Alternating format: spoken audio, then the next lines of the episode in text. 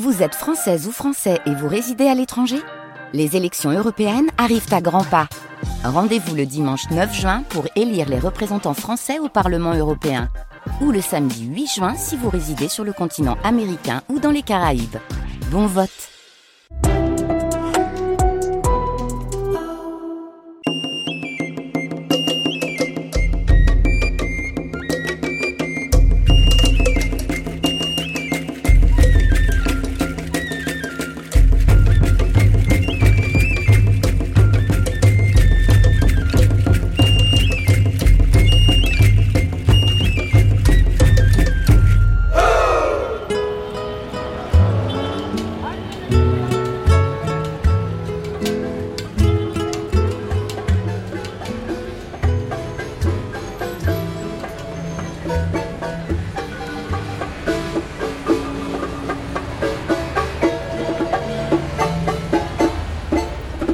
la suite des perspectives données dans le débat sur la géopolitique, maintenant nous retrouvons dans la ville de Mexico Aldo Aldama, diplomate, et Carlos McKinley du gouvernement du Distrito fédéral, parmi d'autres habitants de la ville.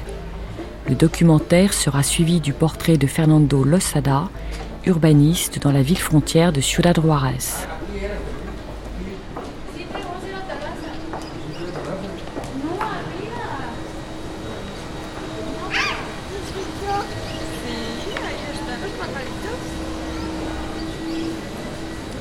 Ici dans le grand hôtel de la ville de Mexico, donc juste au bord du Zocalo. Nous dominons ici le Zocalo, ce lieu qui est le lieu central de la vie politique, de la vie, je dirais, spirituelle, intellectuelle, de la vie émotionnelle du Mexique.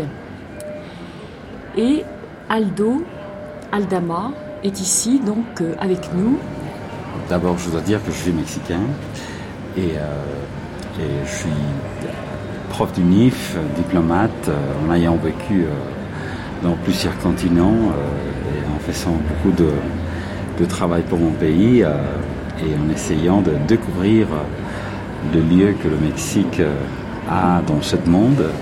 Et le Mexique, je peux dire, c'est un pays qui est à la frontière entre le pays développé et les pays en voie de développement. On a une frontière naturelle avec les États-Unis de plus de 3000 km. C'est vraiment la frontière entre le nord et le sud. On est placé là. Aussi, c'est une frontière entre la superpuissance et un vaste région comme l'Amérique latine. Et dans les domaines religieux, c'est une position entre la religion catholique et la religion protestante. Ça fait de, ce fait dans les contrastes de culture. Et à partir de ça, on doit vivre ensemble. Et pas seulement la frontière du Mexique vis-à-vis -vis des États-Unis, mais aussi les frontières entre l'Amérique latine et le nord développé. Il n'y a pas un autre endroit dans le monde dans lequel il y a eu un métissage comme celle du Mexique. En ce qui concerne les États, est-ce qu'il y a une différence entre les États? Une différence justement euh, sur toutes ces questions? C'est vraiment un, une autre défi euh, parmi le Mexique, le défi nord-sud. Donc le plus au nord, le plus développé, le plus éduqué, le plus au sud, le moins. Il faut comprendre aussi la, la géographie, la, l'immigration, la proximité aux États-Unis, la richesse et en même temps peut-être le handicap d'avoir plusieurs langues indigènes au sud et comment arriver à trouver la lingua franca, euh, que c'est l'espagnol, et aider à tous ces gens indigènes sans perdre leur identité culturelle indigène à mieux se incorporer au système productif national. Il y a 15 ans, il y a 20 ans, on parlait du grand problème au sud. Les jeunes de tous ces États ont très vite compris qu'il n'y avait plus d'espoir dans tous ces États du sud. Et aujourd'hui, on trouve que parmi les États les plus forts, disons entre guillemets exportateurs de main-d'œuvre aux États-Unis, ce sont les États du sud. Et donc, on a eu une décapitalisation humaine dans laquelle ces jeunes générations, ils ont émigré.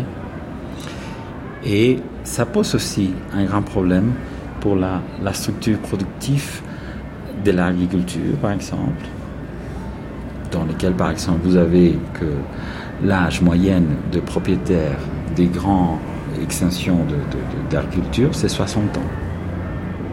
Donc, c'est-à-dire, il y a plus de jeunes qui vont hériter ces, terres pour faire de l'agriculture parce que soit ils sont dans les métropoles, ou s'ils ont plus de chance, ils sont aux États-Unis au Canada.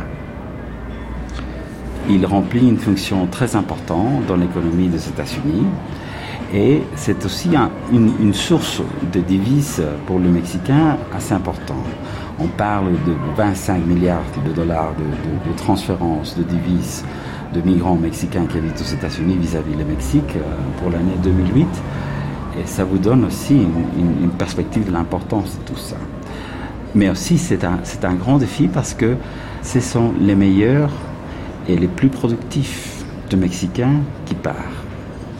Et ça, ça c'est douloureux pour le Mexique, ça c'est douloureux pour l'économie, ça c'est douloureux pour les familles, ça c'est douloureux pour tout ce qui est notre structure productive. Et le défi aujourd'hui, c'est de trouver des moyens de comment, comment développer des places de travail pour tous ces Mexicains qui continuent à agrandir et à faire plus riche ce pays. Et au fond, ça a été l'objet certainement des entretiens euh, récents, euh, donc du 16 avril dernier, entre Felipe Calderón et puis le président Barack Obama. Bien sûr. Comme vous savez, l'agenda bilatéral entre les États-Unis et le Mexique, c'est très très compliqué. Euh, notamment un des problèmes et un, des intérêts les plus importants pour le Mexique, ce sont les, les, migrants mexicains qui travaillent là. Mais c'est aussi un problème mexicain. Donc eux, ils partent parce qu'ils n'ont pas d'emploi ici. Alors, comme ils vivent aux États-Unis, évidemment, nous, on a un intérêt, le Mexicain, de que tous ceux Mexicains qui habitent aux États-Unis soient bien, soient, soient appréciés, soient bien rémunérés, soient bien traités, euh, soient respectés. Et donc, alors, euh, je crois que les deux pays, euh, certainement, sont en train de travailler fort pour trouver des moyens, de mécanismes dans lesquels tout ça peut se passer bien et productivement. La globalisation a bien démontré que ce sont le plus productifs et les plus dynamiques ceux qui vont y avoir le travail, peu importe la nationalité. Et pour moi, la capacité d'adaptation vient de l'éducation. Et ça, c'est un sujet dans lequel le Mexique doit beaucoup travailler, à mon avis, énormément. Je crois qu'aujourd'hui, on peut voir au Mexique et aux États-Unis une meilleure compréhension et une meilleure, si on peut dire, une meilleure homogénéisation de, de, de niveaux culturels et de niveaux éducatifs. Mais moi, je parle de l'éducation basique, de l'éducation primaire, l'éducation secondaire, dans laquelle on voit là une grande disparité.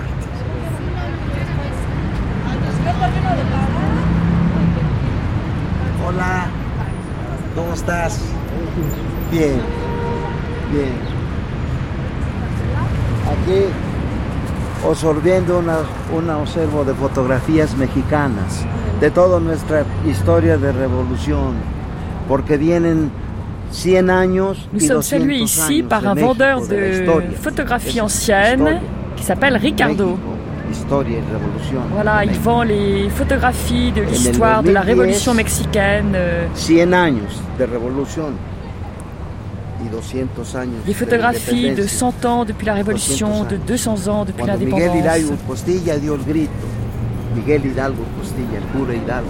200 ans, dit-il, quand Miguel Hidalgo donna le grito. Miguel Hidalgo, qui était le curé Hidalgo, et grâce à qui Mexico, la terre, est une terre libre.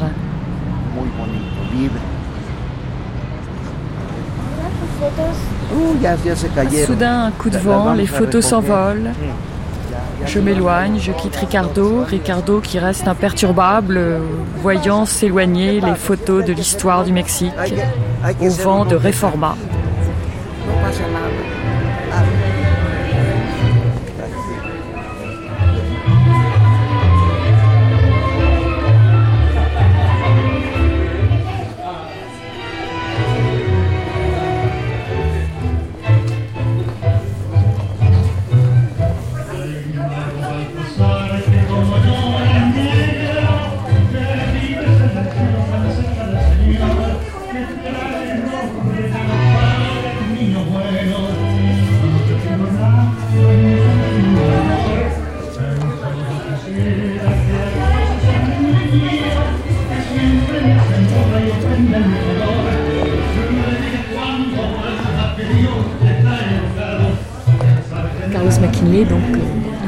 Les plus récentes, le Mexique et particulièrement la ville de Mexico ont donné abri à tous les réfugiés de la guerre civile espagnole qui ont ici euh, trouvé un, un autre pays, hein, qui ont fondé des grandes institutions comme le Colegio de México et beaucoup d'autres institutions éducatives.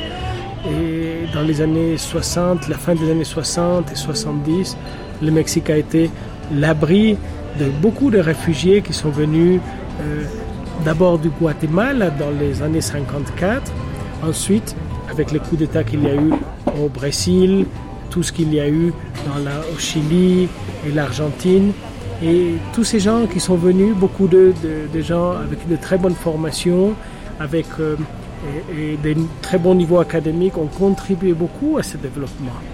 Ensuite, la, chute du mur de Berlin a fait que et beaucoup d'académiciens, de physiciens, des musiciens qui ont trouvé des problèmes d'emploi dans leur pays sont venus aussi ici. Et donc il y a tout un mélange de gens et, et de nationalités qui sont venus ici et qui ont contribué au développement économique, culturel et politique de la ville de Mexico et du pays.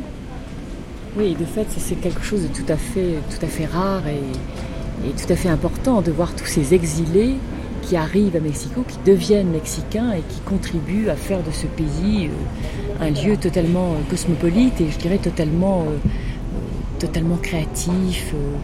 C'est un très important mélange d'une culture millénaire et qui intègre d'une manière différente.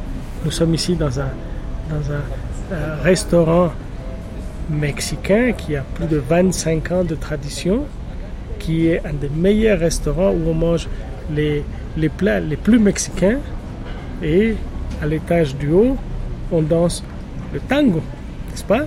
-hmm.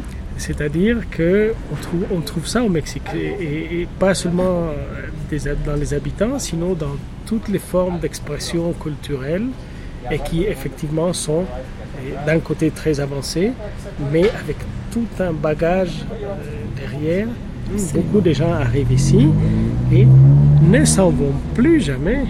Ne s'en vont plus jamais. Et, et, et c'est pour nous quelque chose, de, un motif d'être très fier.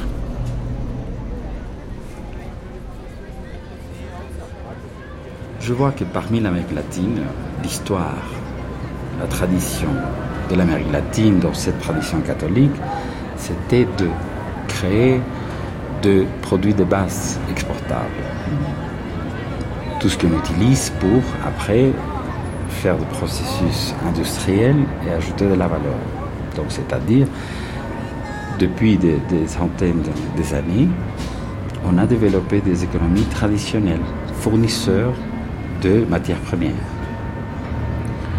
De l'autre côté, le monde protestant, peut-être avec une autre mentalité qui venait de l'Europe, des terres avec moins de ressources, c'était une grande société qui a mis l'accent dans le développement de technologies et de savoir-faire. Aujourd'hui, avec la globalisation, je peux vous dire que le, le pays le plus développé en ayant de, des exportations avec beaucoup plus de valeur ajoutée industrielle, sur le Mexique. Le reste de l'Amérique latine continue à être des grands exportateurs de matières premières. Là, c'est un changement peut-être par le voisinage, peut-être par les raisons structurelles de l'économie, mais c'est là que j'insiste qu'on peut rester dans notre tradition catholique, dans notre tradition culturelle, comme toujours, dans notre tradition métisse, euh, en ayant tous ces éléments de notre culture indigène, comme les Aztèques et les Mayas et tout ça.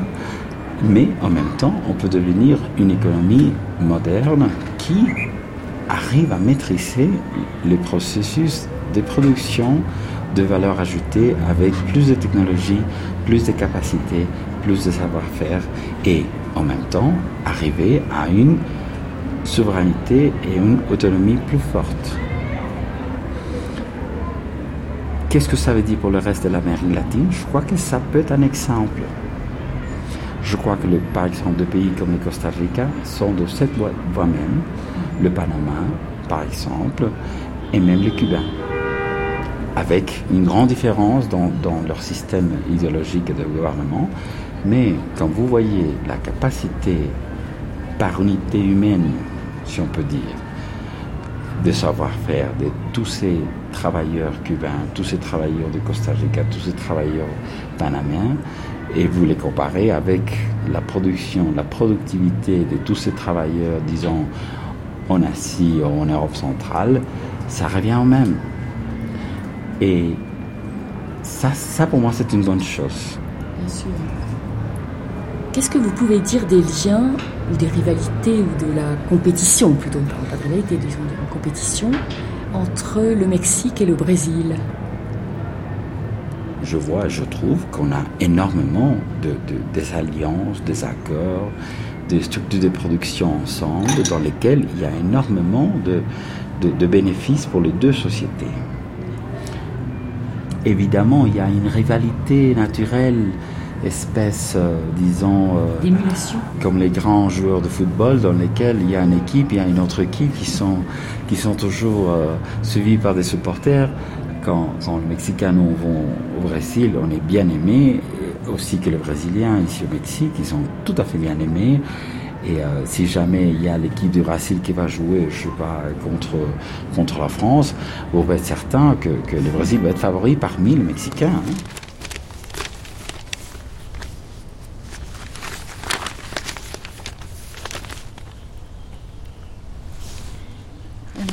Là, je suis en train de regarder Reforma. On est vendredi 5 juin 2009. Et donc Reforma est un périodique qui est en fait un périodique euh, relativement au centre. Alors dans le Reforma Viernes, l'équipe de foot de Mexico s'est fait accueillir au Salvador de façon atroce.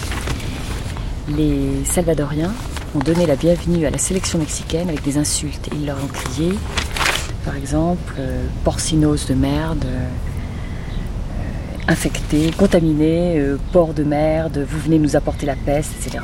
Tellement ils avaient la Les gens de Salvador, c'est dingue. Hein. Et le tri, donc, qui est l'équipe, a demandé le calme. Protège-toi contre le virus mexicain. Protège-toi contre le virus mexicain. El Salvador. tous les ans, ici au Mexique, il y a des morts de la grippe, mais tous les ans, tous les ans, tous les ans. Et si on fait un petit tour euh, dans les hôpitaux, on va voir que c'était des personnes qui avaient déjà des maladies, euh, diabète, euh, pulmonie, pneumonie, enfin. Moi, je crois pas. Il y a une chose qui est quand même curieuse, ils ont interdit tout. On a même entendu parler d'une interdiction d'un mariage. Les autorités sanitaires sont arrivées, ils ont été condamnés à une amende très forte. Ah bon les, combles, les combles de tout, c'était qu'on était arrivé à Calakmul, que ah c'est au milieu de la forêt. Ah Et les ruines étaient fermées. À cause de l'influenza. Tous les sites archéologiques au Mexique étaient fermés. Alors, ah non, il faut, il faut le faire. Alors ça fait un, mal terrible. Là, à l'économie. À l'économie, le, tourisme, quand même, le, Mexique, est son, économie actuellement, elle est quand même basée plus, euh, après le pétrole, c'est le tourisme. Je peux dire que dans le centre historique de la ville, il n'y a pas un touriste. Hier, nous étions les trois étrangers dans le Socal. Il y a eu des intérêts euh, qui sont au-dessus de nous, hein, on ne comprend pas. Au-dessus de nous, carrément. Il faut le croire. Carrément. Parce qu'il n'y a, a, pas plus de morts au Mexique qu'aux États-Unis. Hein. Il y en a même plutôt plus aux États-Unis. Oui, oui, actuellement, oui et euh, d'avoir dit que l'épidémie partait du Mexique, c'est quand même. Euh, moi, je crois que ça. Il y avait, il y avait quelque chose d'autre derrière. Entre autres, il y a eu quelques petits euh, décrets qui ont été signés comme ça. Maintenant, on peut. La police peut rentrer chez toi sans ordre d'un juge. Voilà. Cela dit, on a vu quand même euh, du côté de Veracruz les élevages de porcs. C'était quand même pas triste. Il y a eu des, images qui sont passées à la télévision française et j'imagine dans les médias du monde. On voyait des choses qui étaient quand même assez, assez impressionnantes. Au sujet des élevages Oui, on voyait des élevages qui étaient dans des conditions. Euh, ouais, c'est plus rustique qu'en France, hein, c'est sûr. Ben voilà. c'est plus rustique qu'en France. enfin, moi, je suis normande et je peux t'assurer que la porcherie euh, de nos voisins, c'était pas, ça n'était guère mieux. Hein. Ça, je le crois volontiers. Porcherie, c'est une porcherie quand même. Hein. On va plus pouvoir euh, manger là. C'est. Oh bah attends, je vais en faire un midi, vous allez voir. Ça, non, non, je parle pas, je parle pas des, je parle pas des, des porcs et des. Comment oui, les chicharrones. Les chicharrones. Les chicharrones, c'est la, la, peau de porc frite, frite dans la même frite graisse. Dans la même graisse de porc. Mm -hmm. Miles de personas contagiadas hubieran muerto. Gracias a las medidas y a la responsabilidad de todos, los contagios disminuyen cada día y más del 99% se salva. El virus de la influenza no ha desaparecido, pero unidos lo hemos controlado. Lávate las manos con agua y jabón varias veces al día. Secretaría de Salud. Vendo de, de todo casi. Tenemos miel pura. Je vends de tout, me dit cette vendeuse de fruits et de légumes. Et elle m'explique qu'elle vend euh, des légumes, des fruits, des oranges, bien sûr, des œufs, des tomates, de tout. Les prix ont beaucoup monté, mais ça va, me dit-elle. Ça va parce que je travaille tout le temps. Elle m'explique qu'elle vend la moitié de choses mexicaines et la moitié étrangères. Elle a des fruits qui viennent du Canada, des États-Unis, de Basse-Californie. Ce sont d'ailleurs les plus chers. Et ceux qui sont mexicains sont très bon marché. Par exemple, ces pêches sont mexicaines. Ces raisins, ah non, ces raisins sont du Chili, mais les mangues sont mexicaines. Je vends aussi les jus de fruits chaque jour, tous les jours, je les fabrique. J'en ai un, ici je ne vends que des jus de fruits mélangés, d'ailleurs il y en a un pour la grippe par exemple, qui est très bon. Mais il ne faut pas s'en faire, c'est rien cette grippe, il n'y a rien à craindre. Il faut vivre avec enthousiasme, avec joie, pour la vie que Dieu nous donne, non?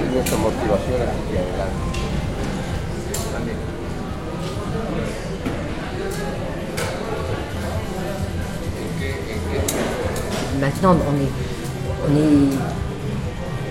guidé par euh, la, manière de vivre des Américains. Ils nous obligent. Tu vas au marché maintenant, au, supermarché, et tu trouves que des fruits américains. Tu peux pas trouver autre chose. Ils nous ont, ils nous ont envahis. Euh, rien qu'aujourd'hui, je voulais acheter de la salade, mais il n'y avait pas vraiment une salade. Euh, eh bien, j'ai acheté une salade. Marie-Claude Rodriguez, habitante de Mexico. une petite étiquette.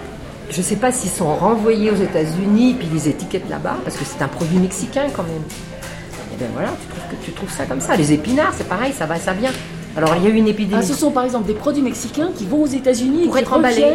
Ah, qui vont aux États-Unis pour être emballés, qui reviennent. De ce que ça nous coûte, tout ça. C'est impensable comme, euh, euh, comme système. Et eh bien on en est victime parce qu'il n'y a pas d'autre possibilité. Tu trouves rien d'autre.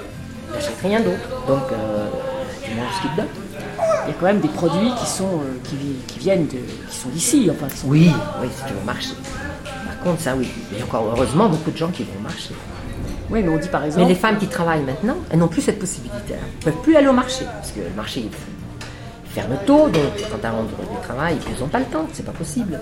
Mais les, les, supermarchés qui, ont, qui, qui étaient mexicains ont été rachetés par des marques américaines. Carrefour a essayé, ça n'a pas marché. Hein, c'est vraiment l'Américain qui s'installe. Il y a un village, une petite ville à Mexico qui ne vit que de la fraise. Ça s'appelle Irapuato. La famille de Gustavo a commencé la culture de fraises. Ils nous ont expliqué que pour le marché américain, ils avaient été obligés d'acheter les plants des fraises aux États-Unis. Sinon, on n'achetait pas leurs fraises. Je dis, mais enfin, c'est pas possible, ça, tu peux faire tes plants toi-même. Il dit d'abord, on n'a pas la, connaissance. Je dis, attends, moi je vais te l'apporter de France, la connaissance. On les a, nous on sait comment faire. Il m'a dit, tu sais qu'on on, peut pas le faire. On peut pas le faire parce que si je fais mes propres plans euh, de fraises, je ne pourrais pas les vendre aux États-Unis. Et c'est eux qui font notre marché. Le jour où les Américains décident qu'aujourd'hui ils ont trop de tomates, eh ben, ils nous ferment les portes. Et toutes les tomates se retrouvent sur le marché à Mexico. Et donc, il à un prix Il n'y a jamais de contrat, il n'y a jamais de contrat. Il y en a, mais ils ne les respectent pas.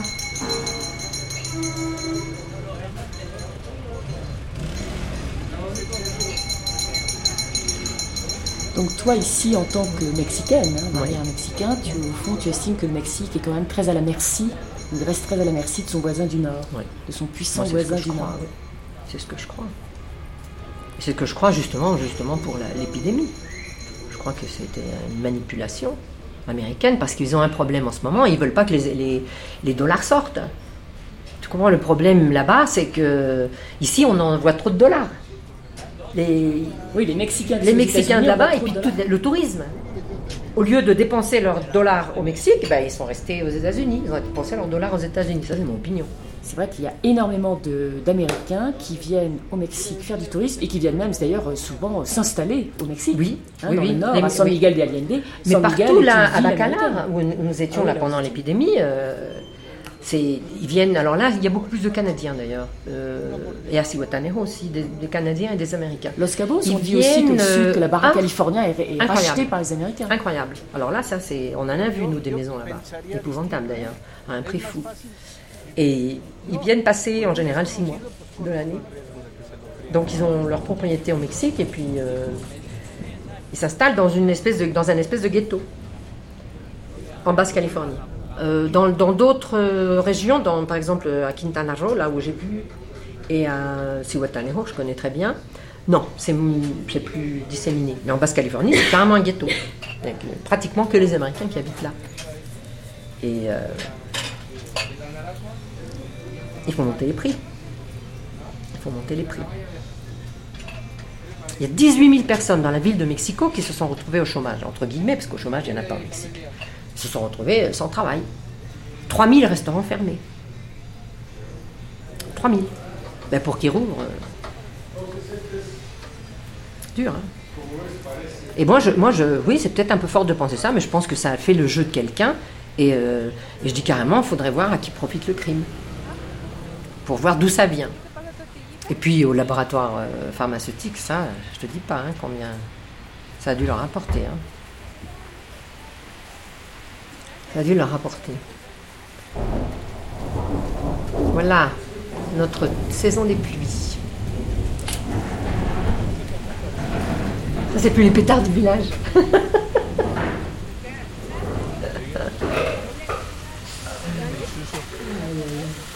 de acoplador. ¿Usted cuándo me invita? ¿Cuándo nos invita a ¿Qué tal si no la quieren invitar? Ustedes están acoplando solas. Ah, bueno, ¿Usted de qué me De enchilada. Uno, por favor.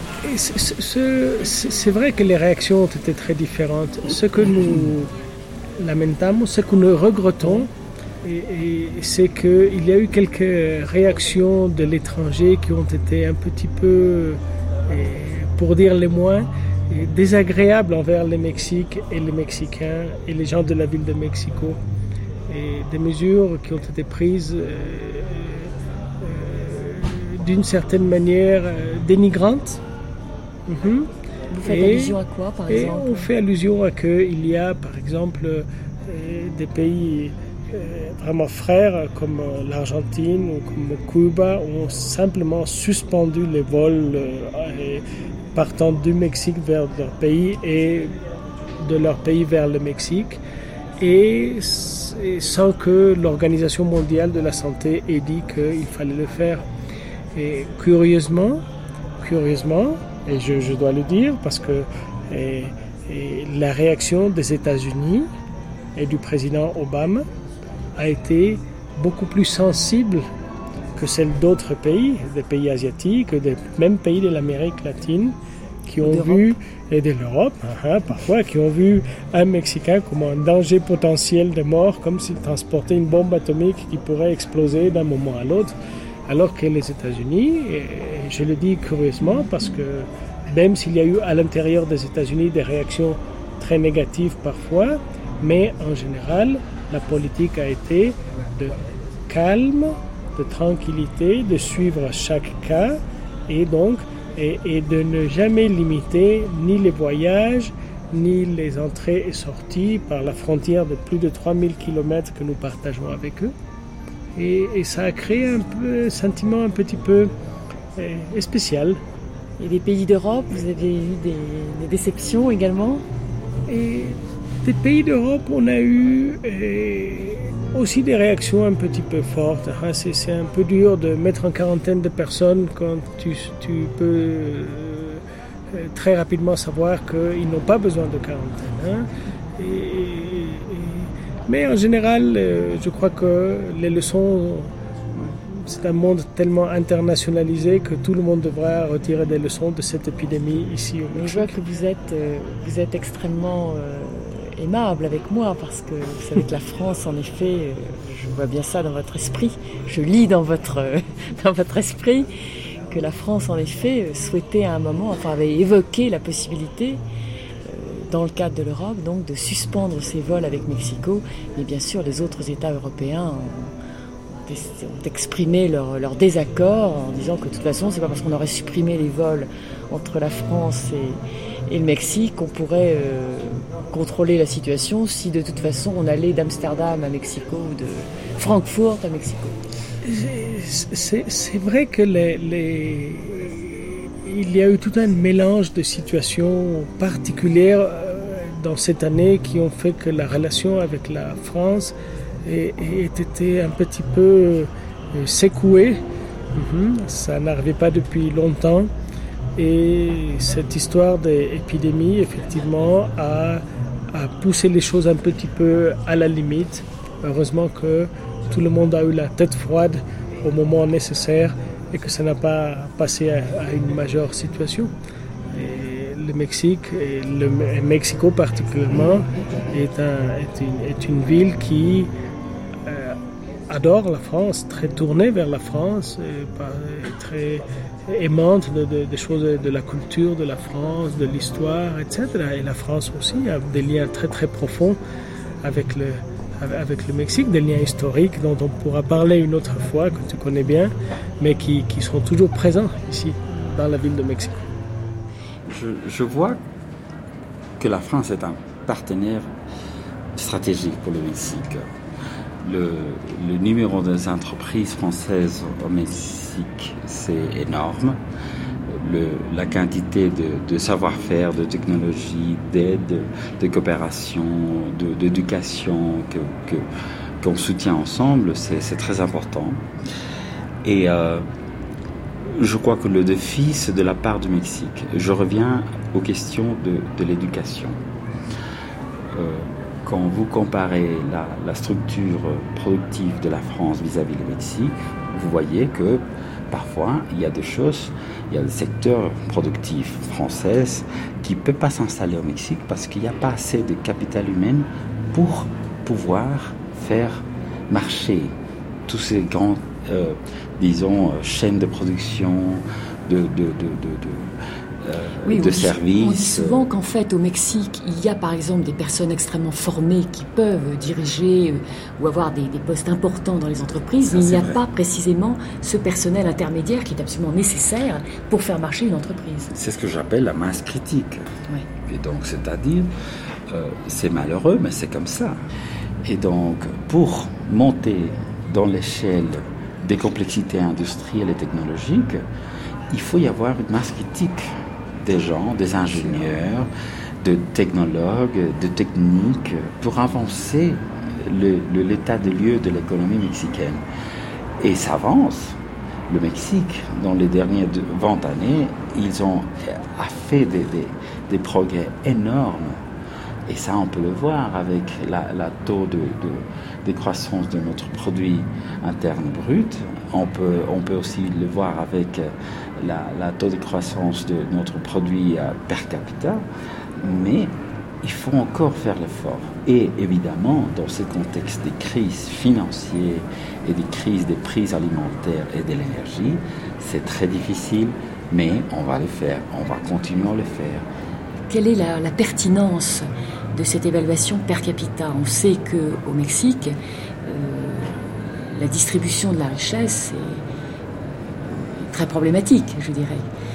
C'est un indicateur, je suis tout à fait d'accord avec vous. Euh, il y a, il y a, je crois que parmi le monde, c'est le Brésil et le Mexique, les, pays dans lesquels la concentration de la richesse, c'est la plus grande au monde. Euh, ça me rappelle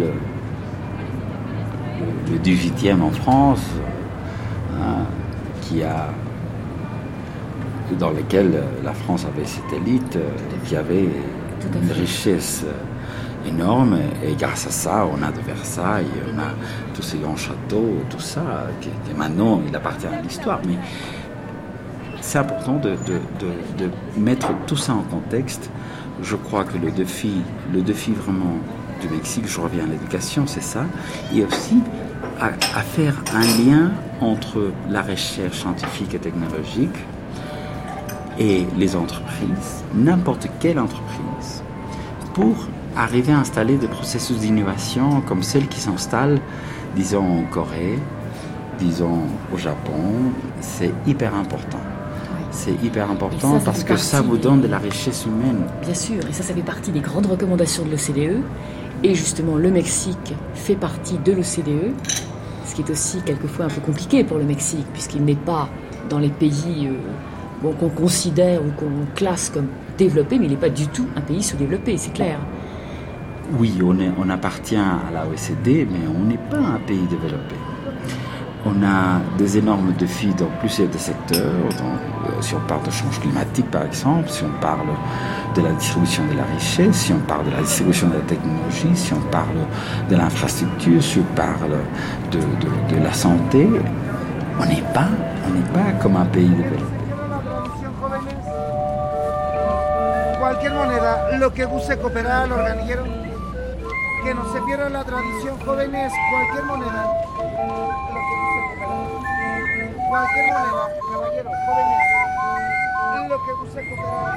Qu'est-ce que vous pensez de ce projet de, grande raffinerie là, qui est en ce moment en train de se, se mettre en place? Euh, Je ne suis pas un expert en, l'offre énergétique du Mexique, mais c'est vrai que ça fait des années et des années et des années qu'on n'a pas construit une raffinerie. Et donc, quand, vous voyez le, taux de croissance de la population et de l'économie, et vous voyez qu'il n'y a plus de, raffineries, et que nous importe tout ce qui est l'essence de, pays comme l'Arabie Saoudite et, comme les États-Unis, je crois que ça peut être un bon investissement si on garde et on respecte l'environnement. Et je crois qu'il y a assez de technologies, il y a assez de des règles aujourd'hui pour bien faire une raffinerie qui peut être à la fois efficace dans le sens économique et aussi respecter l'environnement. oui, parce que ça, c'était un reproche quand même qui a été fait euh, au gouvernement au pluriel mexicain euh, successif. Souvent, on a considéré qu'ils avaient dilapidé. Alors ça, je reprends par exemple l'expression de Carlos Slim lui-même qui disait que le gouvernement avait pu dilapider les revenus du pétrole parce que précisément il avait des infrastructures obsolètes. Et là, apparemment, enfin, le président Calderon, en prenant ce type de décision, euh, montre précisément peut-être la volonté d'un changement dans, le, dans la maîtrise. Je crois que c'est un bon calcul économique. Euh, à long terme, ça nous revient moins cher d'avoir une raffinerie ici qu'importer toute cette essence qui vient d'ailleurs. Ça nous donne d'emploi, ça nous donne de la technologie, ça nous donne de la autonomie. Euh, et, je crois que c'est une bonne décision qui, fait beaucoup de sens au niveau euh, économique et aussi politique. Aldo, récemment, il y a eu un article dans le monde hein, de Edgardo Buscaglia, qui est un spécialiste du crime organisé, et il expliquait que l'économie du Mexique était infiltrée à 78% par les cartels, ce qui semble, je dirais, un chiffre absolument euh, énorme. Écoutez, le, le marché de la drogue, ce n'est pas ce n'est pas un marché mexicain. Je crois que c'est le meilleur exemple d'un marché globalisé. C'est un, c'est un fournisseur de richesse incroyable. Et ça ne veut pas dire que j'accepte le fait d'avoir des infiltrations parmi les structures du gouvernement du Mexique. Mais je crois que la question la plus importante là, c'est qu'est-ce que tout le gouvernement du monde vont faire pour pas y avoir leur gouvernement, pas seulement le mexicain, infiltré. C'est pas possible de croire et de concevoir que ce phénomène que, qui est décrit dans, dans, dans, dans l'article du Monde, ça se passe qu'au Mexique. Donc, c'est-à-dire, il y a une grande demande. Comment est-ce que c'est possible d'avoir une si grande demande dans un pays immense qui a toutes les technologies, toutes les capitales, la richesse et l'infrastructure de police, de, de, régulation, dans lesquelles rien ne se passe. Et on ne sait pas. Et on ne sait pas si les crimes organisés a aussi infiltré les structures de gouvernement pour justement arriver à vendre à port mineur, hein. mm. maison par maison, restaurant par restaurant, cette immense quantité de drogue qui est consommée. Oui, là vous pensez aux pays euh, consommateurs de drogue comme les États-Unis, par exemple, euh, l'Europe aussi. L'Europe et, et ça, ça, ça devient euh, un problème vraiment très grand au Mexique parce que nous, on commence à, à consommer aussi. Donc, c'est-à-dire avant, le Mexique, c'était un pays de passage, un pays aussi de cultivation. Aujourd'hui, on devient aussi consommateur. Euh, c'est un grand problème mondial. Il y a une grande responsabilité et parmi les pays consomment. Et je crois que la solution, un peu comme dans les changements climatiques, ça appartient à nous tous. Et il faut travailler ensemble. C'est pas utile de, de, signaler un pays qui est infiltré dans le gouvernement. Écoutez, oui, ça c'est douloureux, ça c'est vrai, ça c'est difficile d'accepter. Mais soyons clairs, soyons honnêtes. Ce problème n'est pas, n'est pas isolé dans le Mexique. C'est un problème qui vient et qui est poussé, qui est alimenté par la demande. S'il n'y aurait pas de demande, il n'y aurait pas de production. Ça, c'est clair. Absolument. Alors, de ce point de vue, actuellement, on réfléchit beaucoup. Quand même, les gouvernements réfléchissent ensemble sur la question de la dépénalisation de la drogue, qui permettrait peut-être justement de, de, diminuer la demande ou de, de diminuer les profits faits par ce crime organisé. Ça, c'est, ça, c'est une alternative. Euh, je crois que c'est, n'est pas, c'est pas une solution manichéenne. Je crois qu'il faut utiliser les meilleures euh, intelligences du monde pour réfléchir à ce sujet-là.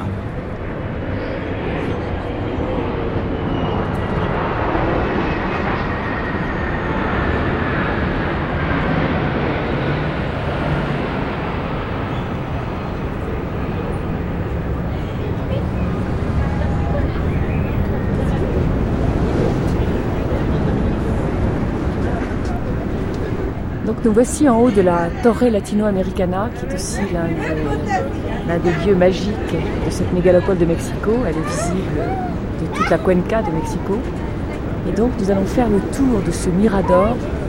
Ici nous voyons très bien comment cette cuenca est totalement, totalement euh, endoréique, comme on dit, c'est-à-dire qu'elle est complètement encerclée par les grandes montagnes, il n'y a pas de passage possible, donc vraiment dans un lieu totalement clos donc entouré de montagnes qui sont très souvent des volcans en général, donc, est là devant, moi, là devant nos yeux. Dans mes yeux, il y a euh, le quartier de Polanco, la Torre Mayor, qui est euh, au bout de Reforma. Derrière Polanco, on devine l'immense parc, l'immense bosquet des Chapultepec.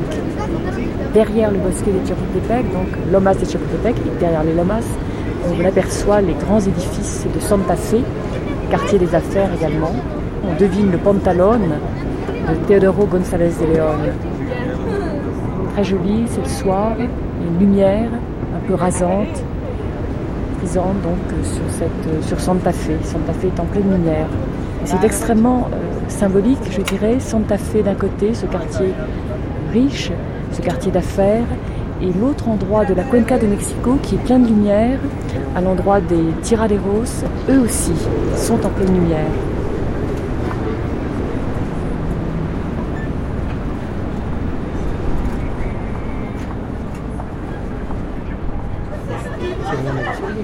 La devise de cette ville est Qui se fâche a perdu. Et nous nous adaptons de notre mieux aux préceptes. Bien que cela ne se produise que très rarement, si quelqu'un s'emportait et sortait de sa voiture pour crier que tout ça est une folie, il passerait justement pour un fou. Rien ne justifierait le fait de vitupérer à l'intérieur du labyrinthe, parce que l'on n'opposerait à ce cri qu'une question À quoi t'attendais-tu? Et le fou aurait perdu.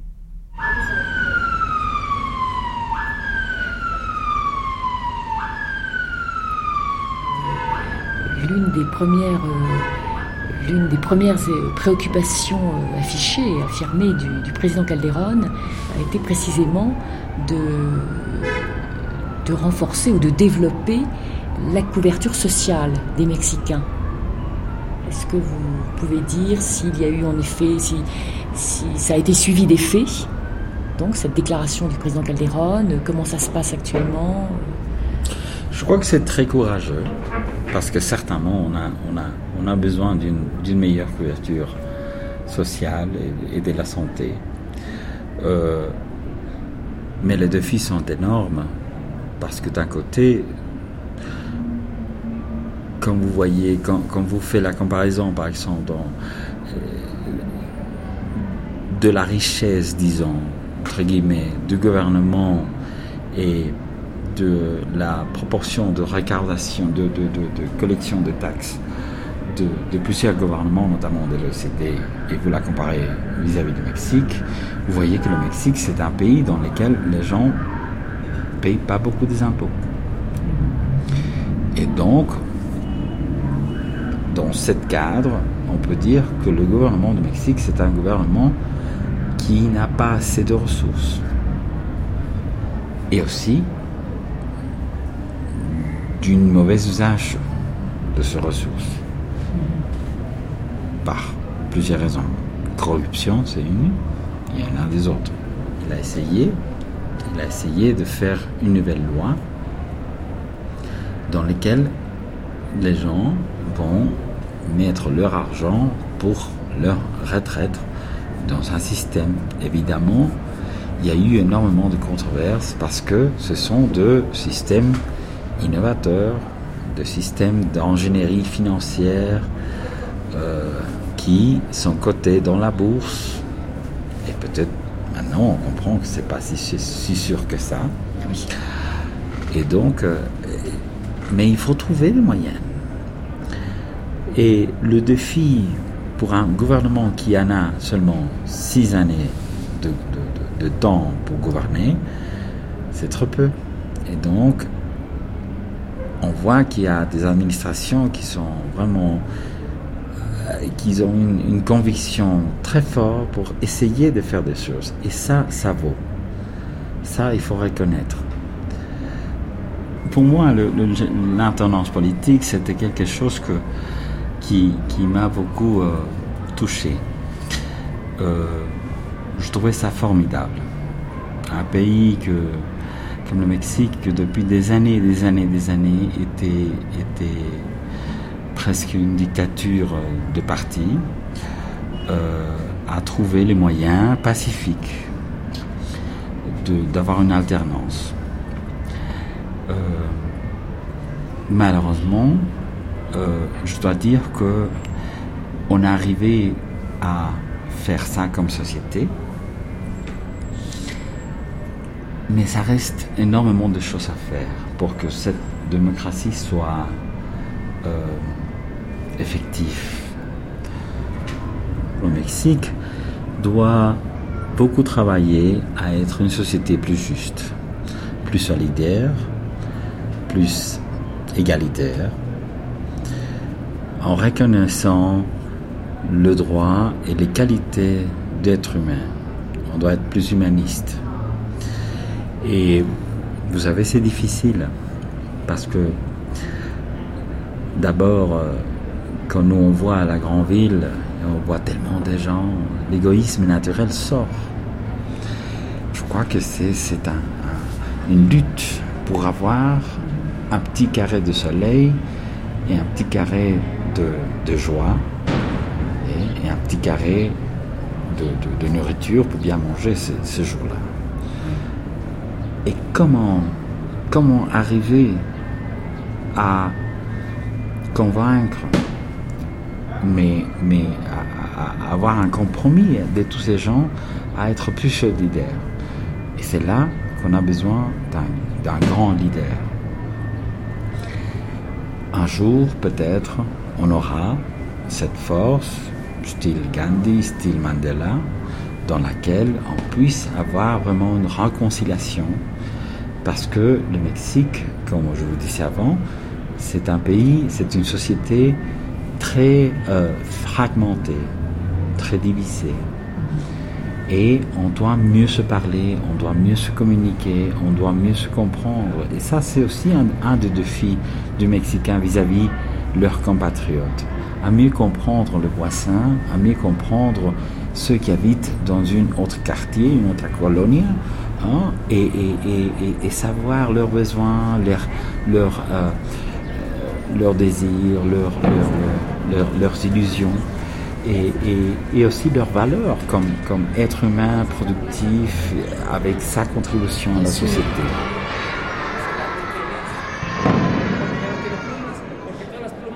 Pero ¿sabes qué es lo más importante o lo más interesante? Que les quitaban las plumas y después dejaban al ave, la soltaban y la dejaban vivir, pues para que se siguiera reproduciendo. O sea, sí le quitaban las plumas, pero respetaban la vida del ave. Entonces, ahí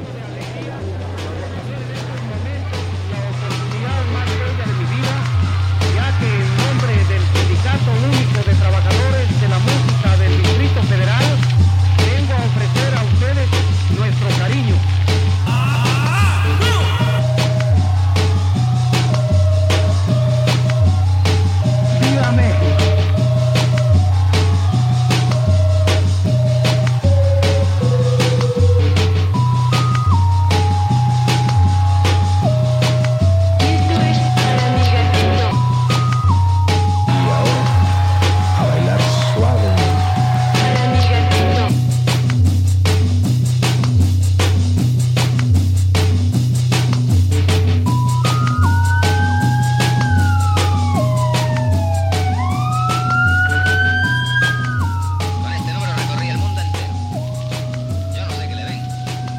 Maintenant un portrait, celui de Fernando Losada, urbaniste à Ciudad Juarez, ville frontière, ville entre deux mondes. Alors nous allons rencontrer Fernando Losada dans l'ambiance feutrée du bar de l'hôtel Presidente de la ville de Mexico. C'est un hôtel où séjournent habituellement tous les plus importants chefs d'État et d'affaires du monde qui viennent à Mexico.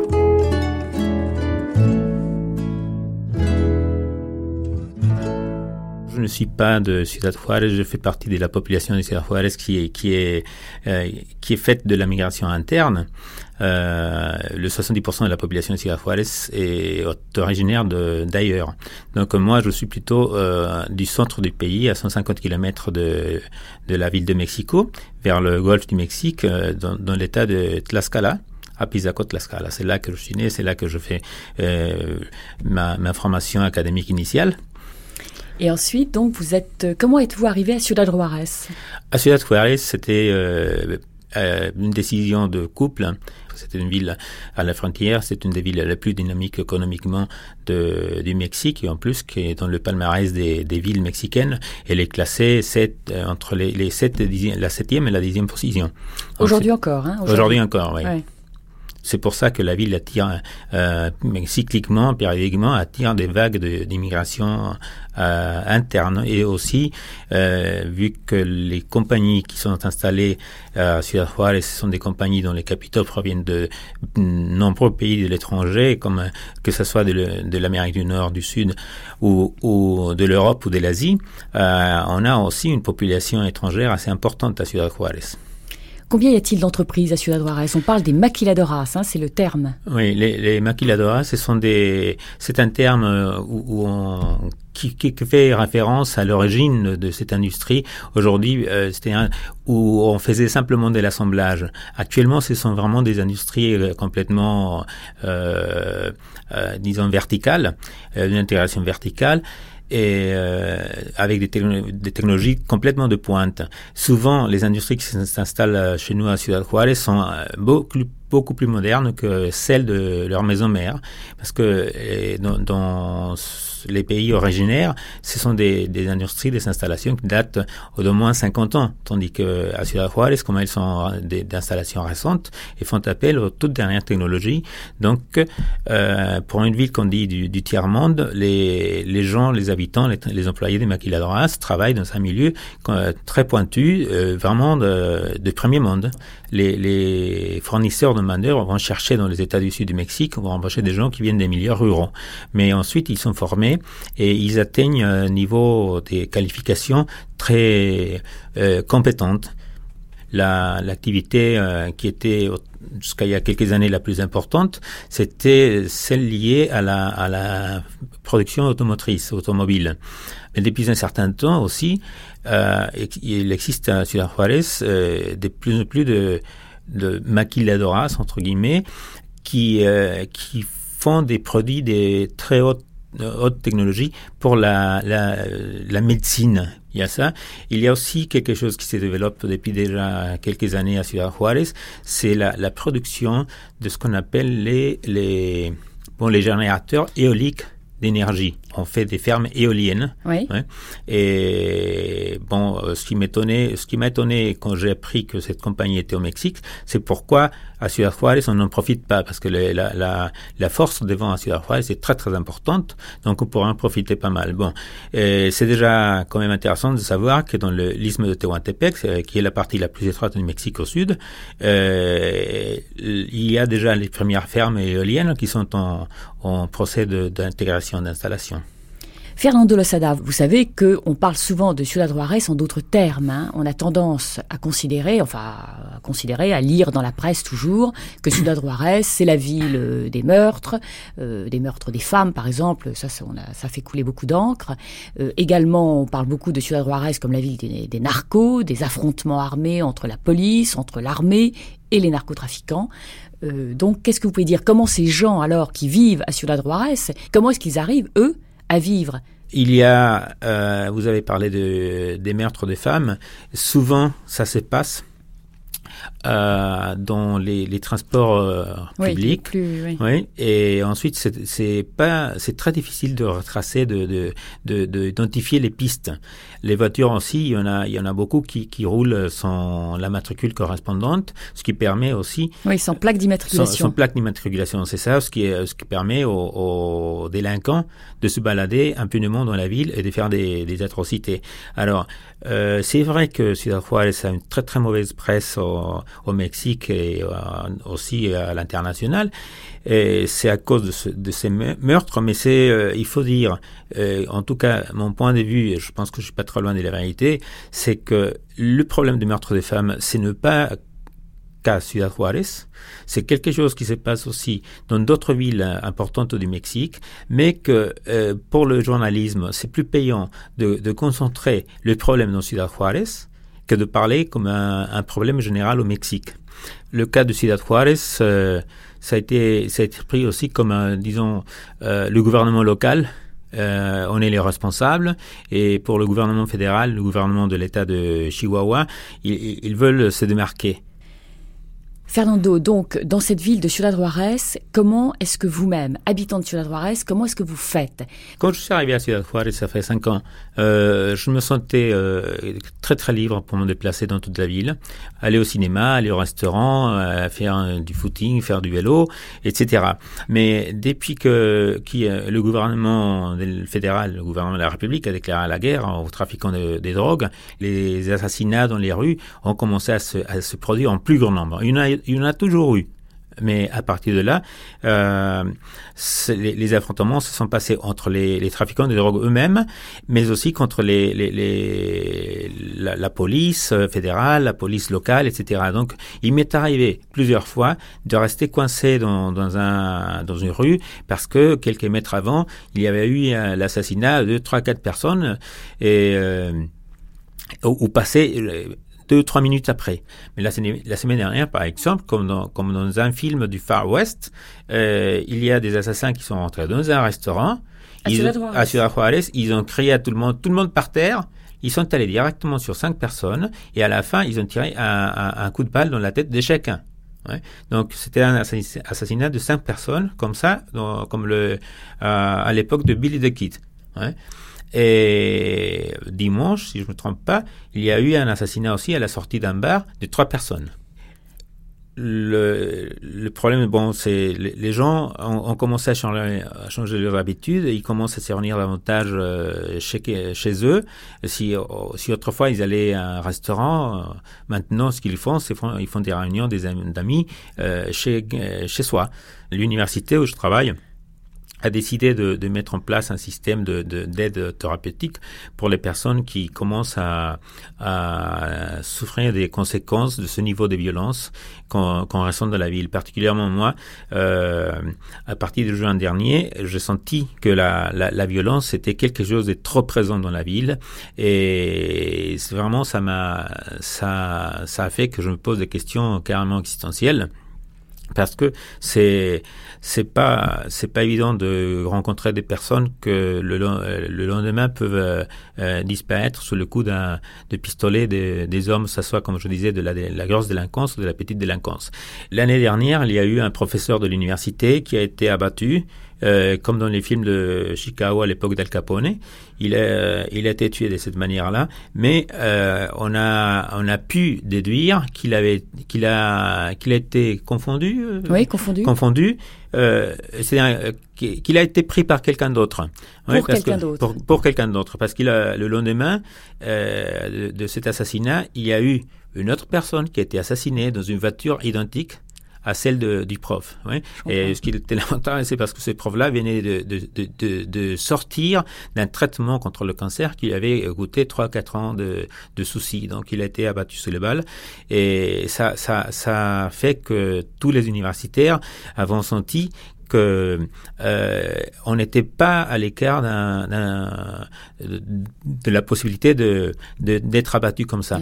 Il y a quelques mois, trois quatre mois, il y a eu un autre professeur qui a été tué de la même manière et aussi des étudiants, mais des, dans le cas de deux étudiants, c'est c'est plutôt de la petite délinquance. Là, ça a été, ils ont été tués parce qu'on voulait les voler.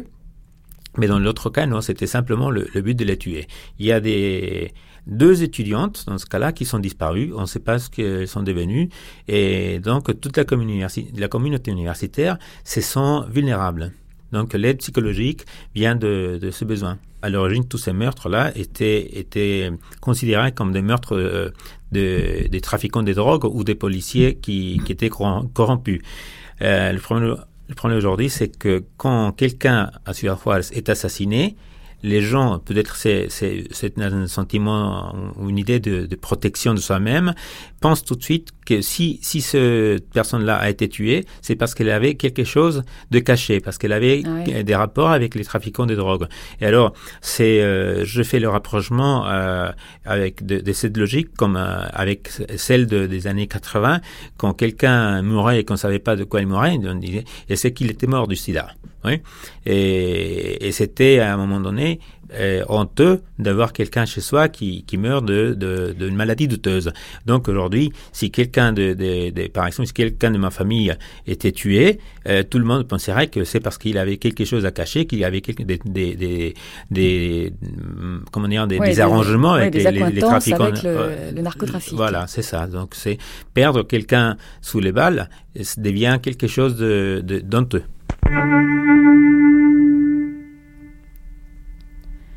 Cette nuit, les rêves se sont de nouveau succédés. Pourquoi se souvenir si vif de tant de choses?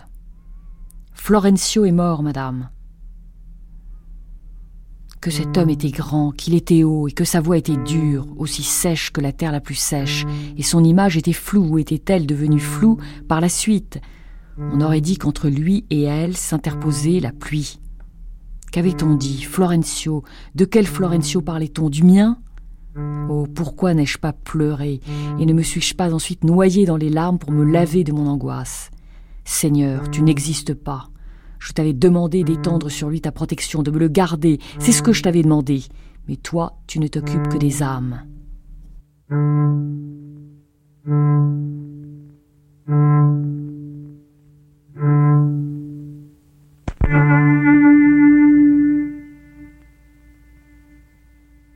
Vous-même, Fernando, quand vous êtes euh, quand vous êtes en week-end, par exemple le week-end, qu'est-ce que vous faites euh, Moi, je suis un amateur du kayak, mais euh, en étant dans dans le centre du Mexique, quand j'étais à, Mexico, c'était très facile de pratiquer le kayak dans les lacs qui sont près de la ville de Mexico.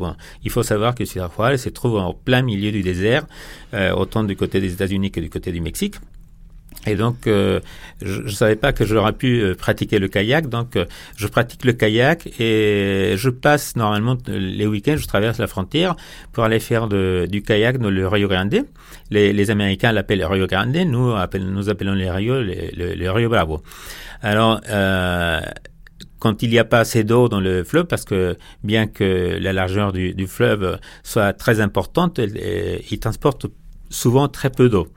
Euh, donc je pratique le, le kayak, euh, je fais du vélo aussi euh, à, à, côté du fleuve.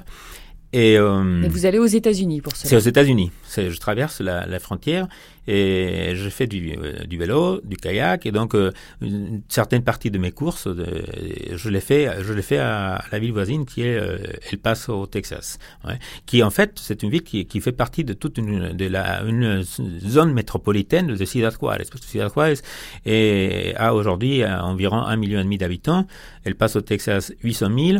Las Cruces du Mexico, ça fait 100 000, donc euh, on parle d'une euh, zone métropolitaine d'environ 2 millions et demi d'habitants. Mais une zone métropolitaine qui est extrêmement différenciée, parce que je me rappelle être allé avec vous d'ailleurs sous votre guide vous étiez mon guide donc euh, à El Paso et Ciudad Juarez, et El Paso n'a rien à voir avec Ciudad Juarez.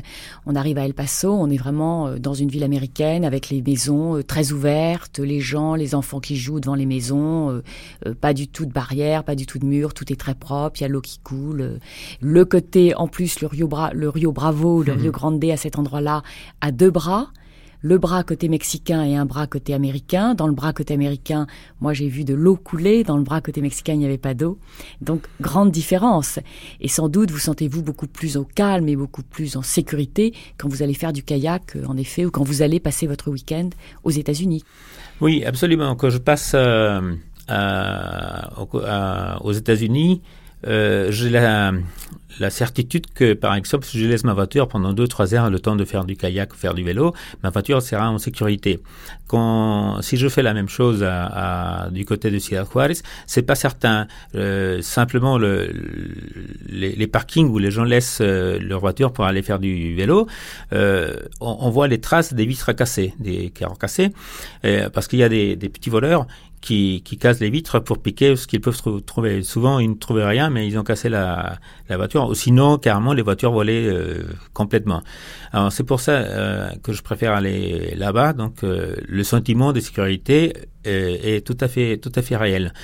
Alors, euh, en parlant de, de, de ce fleuve divisé, effectivement, euh, il y a un contrat ou un, accord qui s'appelle euh, Acuerdo de International de Limites y Aguas, accord international de, de frontières et d'eau, qui fait que, je comprends pas la raison, mais que euh, nous serions débiteurs à l'égard des États-Unis de certaines euh, ou des centaines de milliers de, mètres cubes d'eau et c'est pour ça qu'il euh, qu'il règle qu'il régule l'eau qui passe ou qui passe pas au Mexique.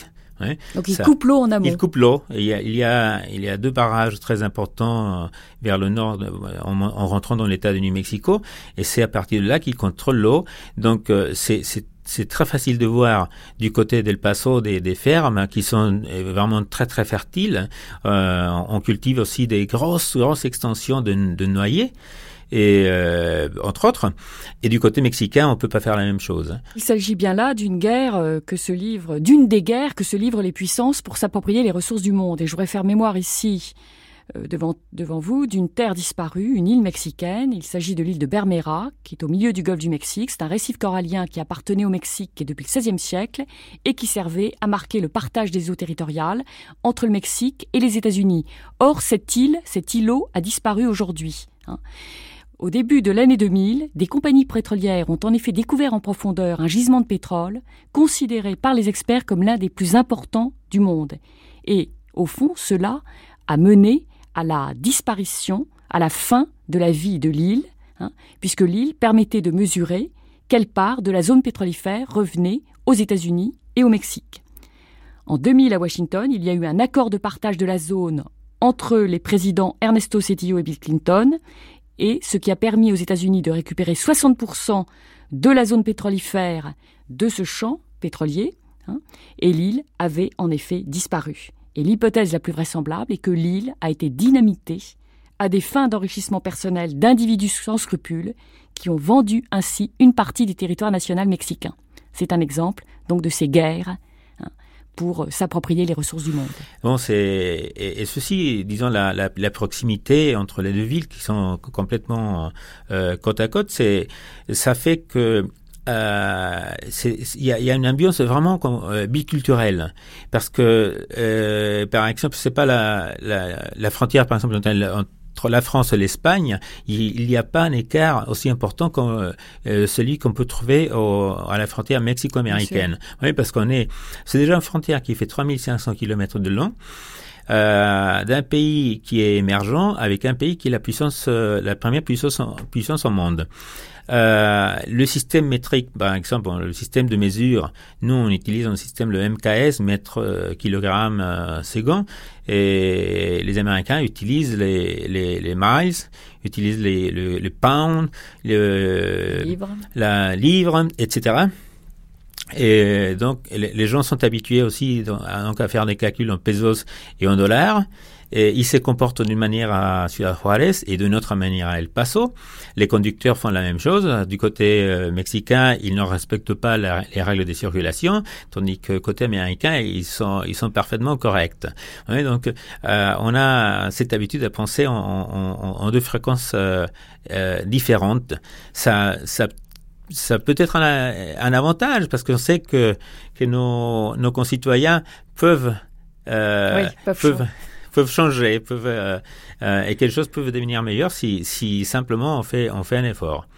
Et bon, là, c'est une frontière. Cela dit, euh, Fernando, vous, vous êtes consultant pour la ville de Ciudad Juarez, vous travaillez avec la mairie de Ciudad Juarez, et vous êtes quand même très lié à la mairie de El Paso, et vous essayez de trouver des solutions communes de ville pour les transports, par exemple. Oui, effectivement, ça parce que euh, le, temps de passage de, des ponts internationaux sont, sont très importants. C'est-à-dire que les personnes, la moyenne de personnes qui veulent traverser aux États-Unis en voiture mettent entre une heure et deux heures pour pouvoir traverser. Et, pas vous euh, dans mon cas particulier, non. Et bon, il y a, y, a, y a, plusieurs cas comme ça. C'est parce que euh, on, on, peut demander un permis spécial pour traverser de, par une ligne qui est, on, dit rapide ou expédite. Que, mais pour pouvoir avoir ce permis, on, doit présenter toutes sortes d'informations pour que les Américains considèrent qu'on est un, un, voyager fiable. Donc, en ayant ce titre, on peut passer dans cinq minutes au moins ou moins. Et pour les autres personnes, bon, ça, ça a un certain prix aussi. Il faut payer une certaine somme, 150 dollars ou quelque chose comme ça. Et les autres, les personnes qui ne l'ont pas doivent passer une heure ou deux heures par jour au moins à l'aller. Et à pour, pied? pour traverser à pied aussi. Il, il, y a, il y a à pied aussi souvent des, des normes que qui se font et qu'on peut faire aussi une heure ou une heure et demie d'attente. Donc c'est c'est c'est un gaspillage de temps euh, très très important et sachant que souvent euh, les gens qui traversent le matin, c'est pour aller au travail, parce qu'il y a beaucoup de gens qui habitent à Ciudad Juárez qui travaillent à, à El Paso et vice versa. Et il y a beaucoup d'étudiants euh, des gamins qui font l'école primaire et de là jusqu'à l'université et qui traversent tous les jours pour aller, aller aux écoles de El Paso. Ah oui, des gamins mexicains qui vont faire leurs études aux États-Unis. Aux États-Unis, à El Paso. Donc ils, ils, doivent traverser tous les jours et faire la queue pendant une heure, une heure et demie au moins. Ça s'inscrit dans la politique de la Barda, donc de cette ligne qui a été construite donc sur toute la frontière. Est-ce que cette euh, construction a été resserrée ou réaffirmée là à Ciudad Juarez récemment ou comment ça se oui, passe? la, la, construction de, du mur continue. toute la partie centrale, disons ce qui est la partie urbaine de, de ce mur était déjà, est déjà en service. Donc un mur opaque ou c'est toujours un mur de barbelés? Euh, C'est un mur plus que de barbelés, c'est vraiment des, des, barrières métalliques. On peut voir à travers. Ah, oui, on peut voir à travers, mais c'est des barrières très hautes, ça doit faire au moins 4 mètres d'auteur. Et euh, c'est métallique avec des portes à certaines distances pour que la, la, les les policiers de, du service d'immigration puissent à un moment donné passer d'un côté ou de l'autre. Je comprends. Oui, mais c'est quelque chose qui euh, euh, qui gâche terriblement le paysage, euh, qui, qui, qui gêne aussi la comment dire la, la nature parce que euh, pour les, les animaux. les animaux, ils peuvent pas, ils peuvent pas traverser. C'était euh, et ça, tout ça, ça n'était ça n'a pas été pris en compte. Euh, moi, personnellement, je gardais l'espoir que, avec le président Obama, la, construction du mur soit mise en cause, mais non. Ça, récemment, ça a été décidé de continuer, d'en faire encore 1000 km de, de murs. Vous avez euh, créé une association contre la corruption, une association citoyenne contre la corruption à Ciudad Juarez. Est-ce que vous pouvez nous en parler un petit peu? Euh, Oui, je fais partie d'une association qui est une association, une ONG euh, euh, locale qu'on appelle CIMAP, qui veut dire citoyens, citoyens intéressés dans une meilleure administration publique.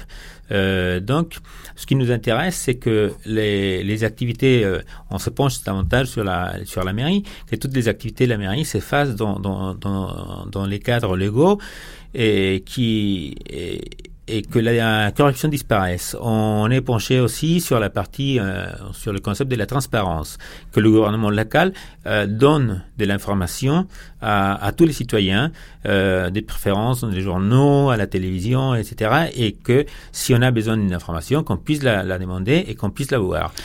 Par exemple, nous, on qualifie tous les euh, semestres, par semestre, on qualifie le niveau de transparence du gouvernement, du gouvernement local et on l'affiche dans les journaux. Vous avez des problèmes avec le gouvernement local ou pas du tout? Euh, Au tout début, le, le gouvernement, normalement, c'est même avant les élections, ils s'engagent. Normalement, on les invite, on leur, on leur demande de, de, de s'engager dans un, dans de s'engager pour la transparence, pour la lutte contre la corruption et tout, et tout le monde, les, les candidats, ils signent, euh, euh, évidemment, sinon, euh, ils seraient mal vus, mais une fois qu'ils sont au pouvoir, bon, ça commence bien, mais si la qualification est bonne, on est bien vu, mais si, si, si la qualification n'est pas bonne, parfois, ça, ils sont, ils sont, ils se, ils se renferment. Ouais. C'est c'est ça, mais bon, quelque chose qui été des, qui a été très révélateur de du manque de contrôle sur les autorités euh, de la mairie, c'est que normalement il y a euh, une personne qui est une partie de l'administration publique qu'on appelle la syndicatura. C'est un organisme ou un organe de contrôle pour vérifier que tout se passe dans les règles, mm-hmm. qu'il n'y ait pas de, par exemple, de, de marché passé euh, avec de pots de vin, choses comme ça. Bon, et lorsqu'on a eu la réunion entre CIMAP et, et le gars, les, les, gens de la syndicatura, le, le, le syndic qui est le, la tête de, de cet organe n'a pas pu venir, mais il a, il a envoyé d'autres personnes et, et, ils sont venus nous dire carrément, il a dit, le maire, ils n'ont pas parlé du syndic, le maire nous a dit de vous fournir toute l'information que vous voudrez. Ouais. Alors, c'était très positif. Euh, c'était très positif, mais il faut savoir que le maire ne doit pas donner des ordres à la syndicatura. Je comprends. Ouais, parce que la syndicatura doit agir de manière indépendante. C'est pour ça qu'elle est élue de manière indépendante. Ouais, et, et c'est pour ça aussi que nous, on prône que le syndic euh, soit élu, soit quelqu'un élu euh, du parti qui reste en deuxième position après les élections. Ouais. Parce que sinon, euh, dans ce cas-là, c'est le même parti. Exactement, exactement, qui est le contre-pouvoir. Parce qu'actuellement, c'est le même parti. Mais euh, il y a beaucoup de choses qu'on peut faire au niveau local. Ce sont des, des responsabilités au niveau, par exemple, du maire de, de, de Ciudad Juarez. Euh, quand on parle de voitures qui n'ont pas la matricule, la, les plaques d'immatriculation, ça, euh, c'est la responsabilité directe du maire de la ville. Oui. Et donc, s'il ne fait rien sur ça, la délinquance peut agir impunément. Donc, euh, euh, ils, essayent de, de, de, rendre responsable le gouvernement fédéral, mais ils ne prennent pas ses responsabilités. Alors Fernando, vous êtes finalement euh, très fasciné par les États-Unis. Au fond, comment est-ce que vous vous considérez? Vous vous considérez comme mexicain, mais est-ce que vous seriez un Mexicain au fond très américain ou très américain du Nord? Non, non, là, là je me sens vraiment comme un, comme un Mexicain. Et en habitant la ville, la ville pardon, de Ciudad Juárez, je me sens comme un, un Juarense, quelqu'un de la ville de Ciudad Juárez. Parce que euh, il faut voir, il faut savoir que tout le long de la frontière avec euh, les États-Unis, euh, quand on va à, aux, villes américaines, dans ce cas-là, moi qui vais à El Paso, on n'a même pas besoin de parler anglais. C'est-à-dire dans tous les sites, il y a des gens, la plupart des gens parlent espagnol. Euh, toutes les informations sont en anglais et en espagnol. Donc au fond, vous, au fond, euh, en franchissant la, la, rivière ou le fleuve, euh, vous allez chez vous. C'est ça. Je vous retrouvez, vous retrouvez ce qui était ce grand Mexique d'autrefois et qui aurait dû peut-être rester le Mexique. Oui, effectivement, c'est c'est ça. C'est-à-dire que c'est comme euh, en étant à si, si j'habitais Paris et que je fais je vais faire du footing au bois de Vincennes. Ouais, c'est euh, simplement le, le, le temps euh, que je mets pour y aller, la circulation, peut-être les embouteillages qui m'en empêchent, mais c'est pareil, c'est traverser le pont international, c'est comme rester euh, coincé dans un embouteillage pendant quelques quelques minutes. Oui, donc c'est c'est on, on se sent pas en dehors de chez soi. Oui, au fond, vous retrouvez des gens, euh, selon vous, au fond, qui ont finalement la même culture, ou la même langue, euh, et en tout cas la même langue. La, la même langue, oui, c'est-à-dire euh, il y a plus de bilinguisme là aux États-Unis que chez nous à Ciudad Juárez. Hein. Mais donc le, quand on va, quand nous de Juárez, on va à El Paso, on peut tout faire en espagnol. Et j'insiste, dans les magasins, il y a tous les, les, les rayons, c'est marqué en anglais et en espagnol. Il y a même l'opéra, l'opéra à El Paso, elle est euh, sous-titré ou surtitré avec des textes en anglais et en espagnol. Ouais. ouais.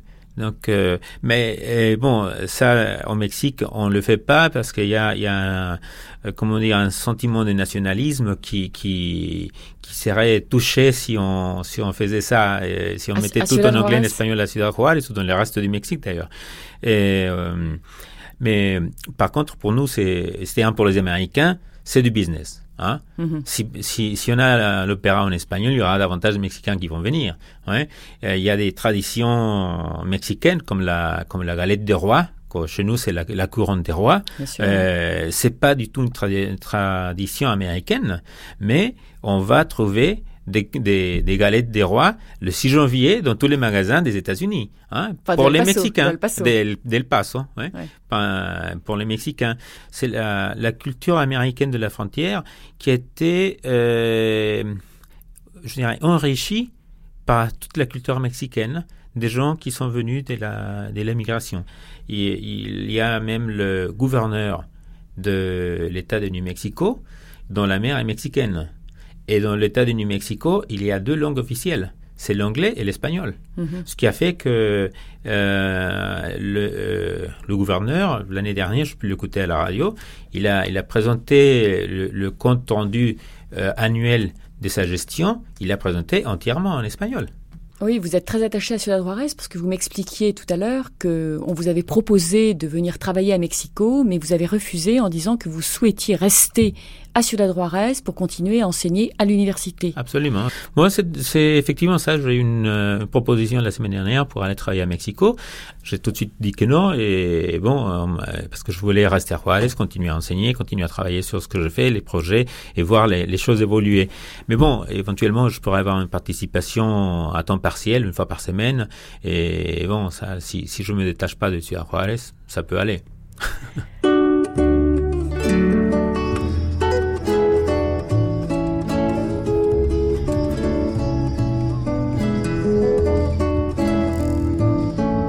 Nous venons d'écouter Fernando Losada.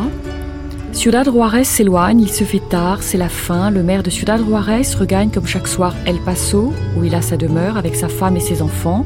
Fernando prépare son sac de sport pour partir en week-end de l'autre côté du Rio Bravo, Rio Grande. Rappelons-nous que cette ville frontière, cette ville des situations limites, des situations désespérées, miroir dans une certaine mesure du Mexique, est aussi le miroir de notre humanité souffrante et désirante, cruelle et sensible, tissée de terrifiantes ambiguïtés dans un monde globalisé. Dans cette ville symbole où les voitures, qui roulent sans plaque d'immatriculation, posent peut-être plus de problèmes à l'administration urbaine que les femmes mortes. Comment se protéger, comment vivre, si ce n'est par le rêve de la fluidité, par l'exercice du passage incessant d'une rive à une autre, d'un monde à un autre, comme dans ce kayak rapide et vertigineux, chair vivante, bondissant et s'enfuyant, dans un fracas d'eau et de roches bouillonnantes, bien loin d'un monde de fer et de feu. Acaba de una vez.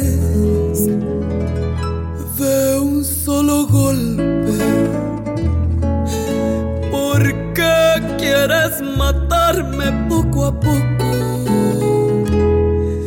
Si va a llegar el día que me abandones, prefiero corazón que sea esta noche. Diciembre me gustó, pa' que te vayas. Que sea tu cruel adiós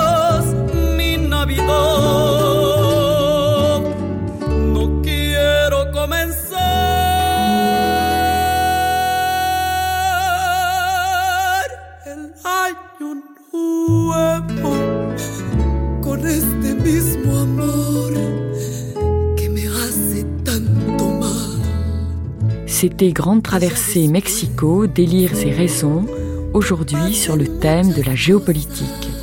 Participez au débat Georges Volpi, Georges Couffignal et Alain Musset. Dans le documentaire, vous avez entendu principalement Aldo Aldama et Carlos McKinley. Vous venez d'entendre Fernando Losada. Les textes lus étaient de Fabricio Meria Madri, Le naufragé du Socalo et de Juan Rulfo, Pedro Paramo.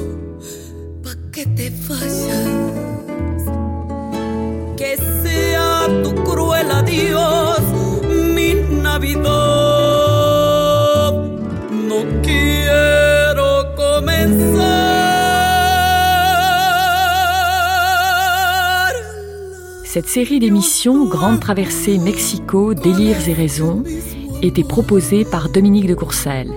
À la technique, Olivier Dupré et à la réalisation, Angélique Thibault. À demain pour une nouvelle grande traversée Mexico, délires et raisons sur le thème de la société.